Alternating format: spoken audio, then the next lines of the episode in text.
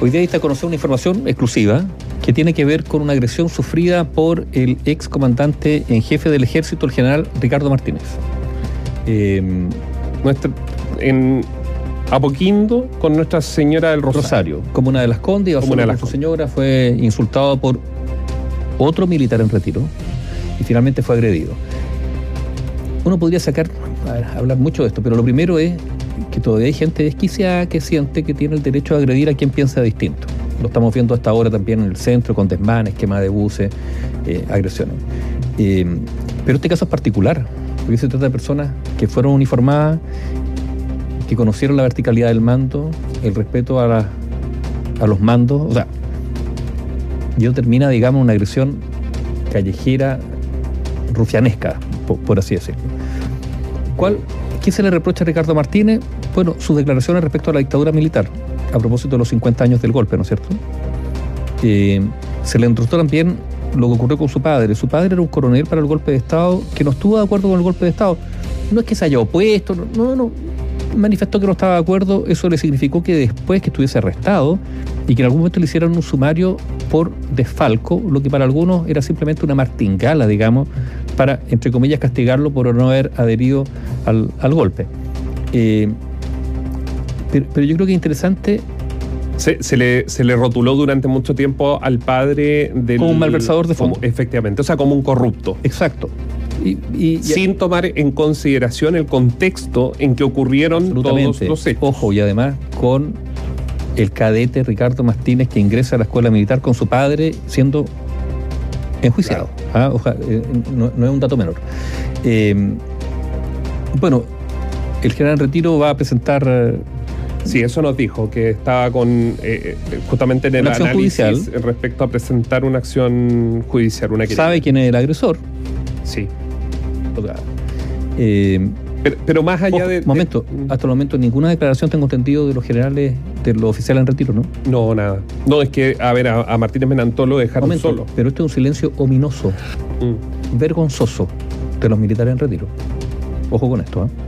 De hecho, no tiene ni seguridad, siendo que otros comandantes en jefe sí tenían seguridad y este le, eh, desde el mando militar se resolvió que simplemente eh, Martínez Menantó, tal vez así debería ser, a lo mejor alguien puede decir así debería ser con todo, pero mire, la diferencia, se resolvió que Martínez Menantó no requería seguridad porque no tenía ningún peligro. Ya, entonces lo que ha demostrado que no era cierto. A ver, ¿por qué? Claro.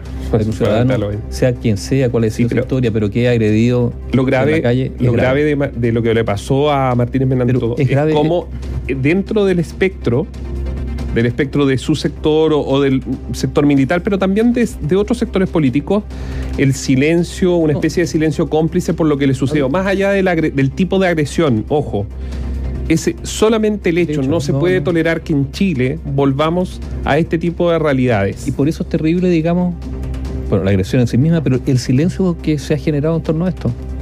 Nadie opina, nadie quiere decir nada. Esto es muy grave. Y habla también de las polarizaciones subterráneas. Hay algunas superficiales que son evidentes, pero subterráneas que todavía persisten y los niveles de, odiosidad con, el cual, con los cuales todavía convivimos. Eh, fíjate que esto es tanto que hoy día el subsecretario del Interior ha generado una polémica en esto. Porque el subsecretario Monsalve ha hecho una sugerencia a los ciudadanos que no vayan al centro el día 10 y el 11 de septiembre. Tiene sus razones, está bien, la votación policial. Pero la situación que vive el país es tal es tan anormal, porque esto es una normalidad, pues, eh, lo normal es que uno pueda transitar y ir al centro de la ciudad. La situación es tan anormal que el subsecretario del Interior sugiere no ir al centro de la capital. Entonces, y después hablamos de la imagen de Chile. Piensen ustedes simplemente en la agencia, por ejemplo, de turismo extranjera, que traen ciudadanos extranjeros a visitar Chile. Y fíjate que hay una autoridad que está diciendo que los ciudadanos no vayan al centro de la capital el día 11. Bueno, ¿qué pasará? Se preguntarán qué pasará en otros lugares de, la ciudad. Bueno, así estamos, en la imagen que entregamos por la realidad que vivimos.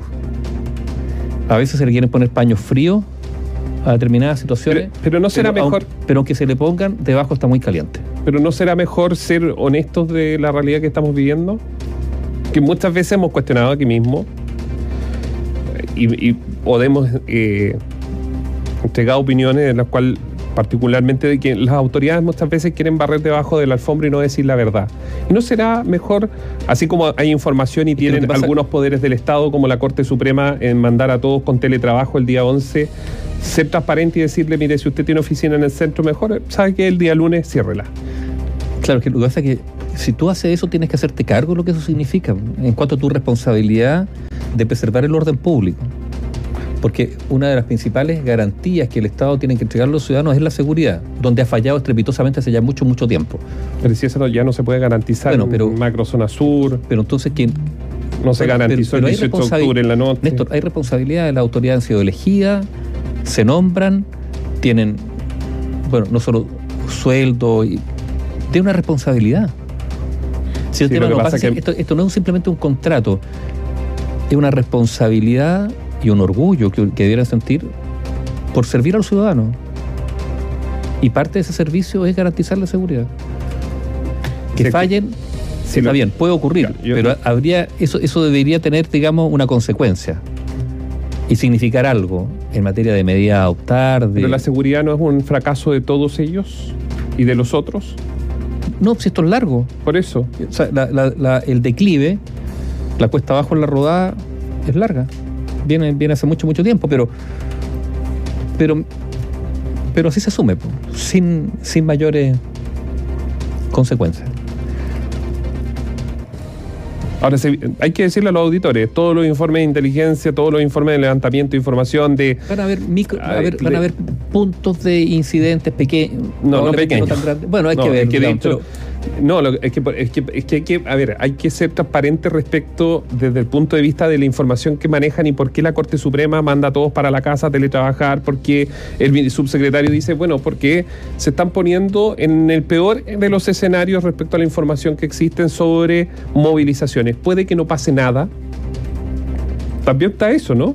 Sí. Porque haya un Claro, que haya una sobrereacción a partir de una toda, sobrereacción a la, información que hay en las redes sociales. ¿no? Efectivamente, la información levantada y puede que no pase absolutamente nada y ojalá así sea y que de los 6, 7, 8 buses que podrían quemarse en estos días, que hoy día ya hay uno, aparentemente ahí hay alguna relación con eso, eh, no pase nada de eso. Ojalá fuese ese el escenario y que el martes podamos decir que se equivocaron con todos los análisis que había. Pero por primera vez, yo debo reconocer que por primera vez en el reporteo uno se encuentra, Anibaldo, en que las autoridades se han puesto en el peor de los escenarios.